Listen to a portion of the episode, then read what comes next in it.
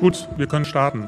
Und auch wir können starten. Nicht mit der Pressekonferenz zu den Corona-Maßnahmen natürlich, sondern mit dem Update von Was jetzt. Und in dem schauen wir heute auch nochmal auf den Bericht, auf die Ergebnisse des Sachverständigenausschusses und sprechen über eine Entscheidung des Supreme Courts, diesmal über ein Urteil, das ein schwerer Rückschlag in Sachen Klimaschutz ist. Es ist Freitag, der 1. Juli und ich bin Konstanze Keins. Und der Redaktionsschluss für diesen Podcast ist wie immer 16 Uhr. Werbung. Diese Woche in der Zeit? Die Bücher des Frühlings. 16 Seiten blühende Fantasie. Von gefährlichen Liebschaften, einer Flucht auf dem Mississippi und magische Erzählkunst. Das Literaturspezial zur Buchmesse in Leipzig. Die Zeit, Deutschlands größte Wochenzeitung. Jetzt am Kiosk oder direkt bestellen unter zeit.de/slash bestellen. Was also haben die Corona-Maßnahmen gebracht? Dass diese Frage heute großes Thema sein würde, das wissen Sie als treue Was jetzt Hörerinnen und Hörer natürlich aus unserer Folge von heute Morgen. Nun hat der Sachverständigenausschuss seinen Bericht vorgelegt. Und so viel vorab, den Expertinnen und Experten zur Folge waren die Corona-Maßnahmen nur teilweise wirksam. Aber, und das haben Sie heute Mittag auch gesagt, eine eindeutige Antwort auf die Frage, welche Maßnahmen nun was gebracht haben, die gibt es auch heute nicht. Denn in Deutschland, da fehlt es an Daten. Lassen Sie uns trotzdem mal ein paar Punkte herausgreifen, die in dem Bericht vorkommen.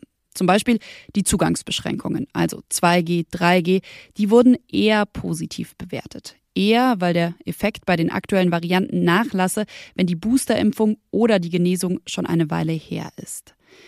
Der nächste Punkt, die Maskenpflicht. An sich eigentlich ein wirksames Instrument in der Pandemiebekämpfung, aber so Hendrik Streeck, der Leiter des Instituts für Virologie am Universitätsklinikum in Bonn. Es wird deutlich, dass eine schlecht sitzende und nicht eng angepasste Maske einen verminderten bis keinen Effekt hat. Und noch einen Punkt schauen wir uns genauer an, das Thema Lockdowns. Wobei auch hier das Ergebnis des Ausschusses ja, wenig überrascht. Lockdowns, die wirken vor allem dann, wenn erst wenige Menschen infiziert sind und außerdem umso weniger Menschen die Regel mittragen, desto geringer sei der Effekt. Zum Thema Impfen übrigens, da hat das Gremium keine Aussagen getroffen, sei Aufgabe der STIKO, hieß es nur. Und auch beim Thema Schulschließung wollte man sich nicht festlegen. Es sei zwar plausibel, dass geschlossene Schulen geholfen haben, die Ausbreitung des Virus einzudämmen, aber es wurden eben zu viele schulische Maßnahmen gleichzeitig eingesetzt, um das wirklich jetzt im Nachhinein zu überprüfen. Einen ausführlichen Text zu dem Bericht finden Sie auf Zeit Online. Den Link dazu wie immer in den Shownotes dieser Folge.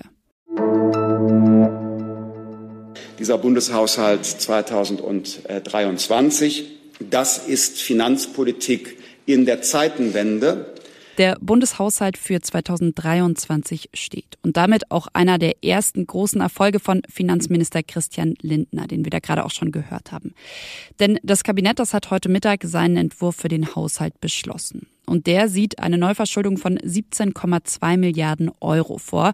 Ich finde, dass bei solchen Summen Vergleiche immer ganz hilfreich sind. Deshalb 140 Milliarden waren es in diesem Jahr. Warum so viel weniger? Einerseits fallen im kommenden Jahr Ausgaben wegen Corona weg, also zum Beispiel sowas wie Unternehmenshilfen. Dann kann die Regierung noch mit höheren Steuereinnahmen rechnen. Grund hier ist auch die Inflation. Und schließlich gibt es noch Rücklagen von früher, die Lindner nutzen will und so dann eben auch die Schuldenbremse wieder einhalten will. Unter anderem von der Union gab es Kritik an diesem Haushalt. Der sei nämlich auf Kante genäht und bis jetzt steht die Einhaltung der Schuldenbremse ja auch nur auf dem Papier. Und schon wieder müssen wir heute bei Was jetzt auf eine Entscheidung des Supreme Courts in den USA schauen. Und zwar wieder auf eine, die eine ähnliche Sprengkraft hat wie das Urteil gegen das Recht auf Schwangerschaftsabbrüche vergangene Woche.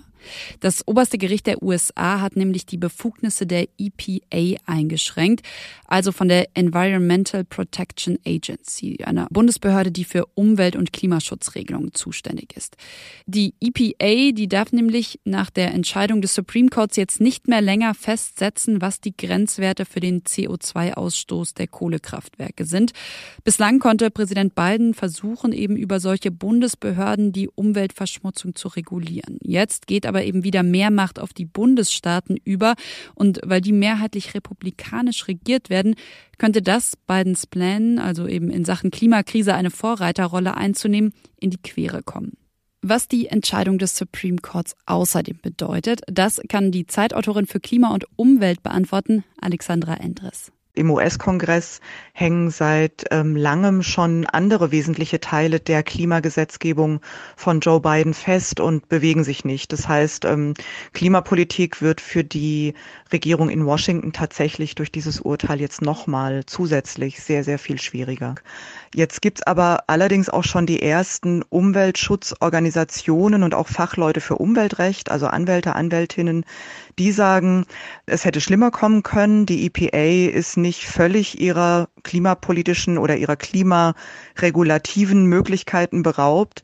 Sie hat andere Wege, um Kohlekraftwerke zu regulieren, zum Beispiel indem sie technische Anforderungen stellt, indem sie sagt, ihr müsst die neueste ähm, Technik nutzen, die, die eben so sauber wie möglich ist. Und sie behält darüber hinaus auch ihre Befugnis, Öl- und Methanemissionen zu begrenzen oder auch die Abgase von Autos. Da schließt sich natürlich die Frage an, inwiefern jetzt die US-Klimaziele, aber auch die internationalen Klimaziele in Gefahr sind. Denn wenn man nämlich überlegt, dass die USA nach China ja weltweit mit am meisten CO2 ausstoßen. Also auch hier wieder eine Antwort von Alexandra. Also für die US-Klimaziele ist es natürlich ähm, auch ein Riesenrückschlag. Ähm, es ist auch so, dass die USA als historisch größter Emittent von Treibhausgasen eigentlich gar nichts mehr in Luft ähm, entlassen dürften, keine, keine CO2-Emissionen mehr in die Atmosphäre geben dürften, weil ähm, dieses CO2-Budget, was ihnen noch zustünde, wenn man die Erderhitzung mit einer nur 50-prozentigen Wahrscheinlichkeit auf 1,5 Grad begrenzen wollte, diesen gerechten Anteil am globalen CO2-Budget, den haben sie sowieso schon aufgebraucht. Das heißt, sie müssten schon längst raus sein aus Kohle, Öl und Gas und dass der Supreme Court die Regierung in Washington jetzt so ausbremst und die, die EPA jetzt so ausbremst, ist wirklich ist bitter. Hoffnung gibt's trotzdem. Es ist nicht so, dass es gar keinen Klimaschutz mehr gäbe in den USA. Es gibt ambitionierte Bundesstaaten, es gibt ehrgeizige Städte, die haben auch unter Donald Trump die Klimapolitik vorangetrieben und erneuerbare Energien werden immer billiger und ich glaube, das ist gerade in so einem wirtschafts- und marktorientierten Land äh, wie in den USA ein schlagendes Argument gegen gegen die fossilen Treibstoffe. Einen Text zu der Entscheidung des Supreme Courts finden Sie auch auf Zeit Online. Den hat unsere Washington-Korrespondentin Johanna Roth geschrieben. Und ja, sie hat die Entscheidung darin unter anderem so eingeordnet. Ich lese daraus mal kurz was vor. Der Supreme Court wirkt darauf hin, die politische Entscheidungsgewalt zu pulverisieren. So könnte das höchste Gericht der Vereinigten Staaten das Land bis auf weiteres unregierbar machen. Und nun zum Sport. Die Tour de France ist gestartet, mitten in Kopenhagen. Denn der Startschuss zur Tour de France, der ist heute in Dänemark gefallen. Ja, und wenn man hört, was die deutschen Radprofis Simon Geschke und Max Walscheid der ARD Sportschau so gesagt haben, dann klingt es fast so, als wäre das schwerste Mehretappenrennen der Welt durch den Start in Dänemark noch einen Ticken schwerer geworden. Und zwar durch unberechenbare Winde, die vom dänischen Meer rüber wehen, durch schmale Straßen und viel Kopfsteinpflaster. Ich habe ja schon gehofft, dass es ein Spektakel wird. Und ähm, ja, aber da wird halt definitiv Risiko in Kauf genommen. Und ähm, macht es für uns halt super gefährlich. Und die Tour de France ist halt kein Actionfilm. Ich muss auch ganz ehrlich sagen, dass ich da auch kein Problem habe zu sagen, dass einem das auch Angst macht. Wie gewohnt wird die Tour de France in Paris enden am 24. Juli und noch am selben Tag wird dann wieder ein Startschuss fallen unter dem Eiffelturm. Es gibt nämlich eine Neuauflage der Tour de France Femme. Bereits zwischen 1984 und 2009 gab es, zwar mit Unterbrechungen, aber eben immer wieder eine Tour de France der Frauen. Und ja, dieses Jahr ist sie zurück. Was noch? Bewegung, frische Luft oder ein bisschen Cannabis. Hühner leben laut einer thailändischen Studie gesünder, wenn sie THC konsumieren. 1000 Hühner in Nordthailand haben Biologinnen und Biologen der Uni Chiang statt Antibiotika ein bisschen Cannabis ins Futter gemischt. Und das Ergebnis der Studie ist, Hühner bekommen seltener Bronchitis und die Fleischqualität ist besser. Vielleicht kommen ins Hühnerfutter, also auch hierzulande in Zukunft nicht mehr eben Weizen oder Maiskörner, sondern vielleicht auch immer so eine Prise THC. Und damit wünsche ich Ihnen ein schönes Wochenende. Gerne ein Wochenende, an dem Sie auch wieder was jetzt hören können. Oder ein Wochenende, an dem Sie uns schreiben können. Was jetzt zeit.de ist die Adresse für Ihre Kritik und Ihre Gedanken. Das war's von mir, Konstanze Keins. Machen Sie es gut. Bis bald.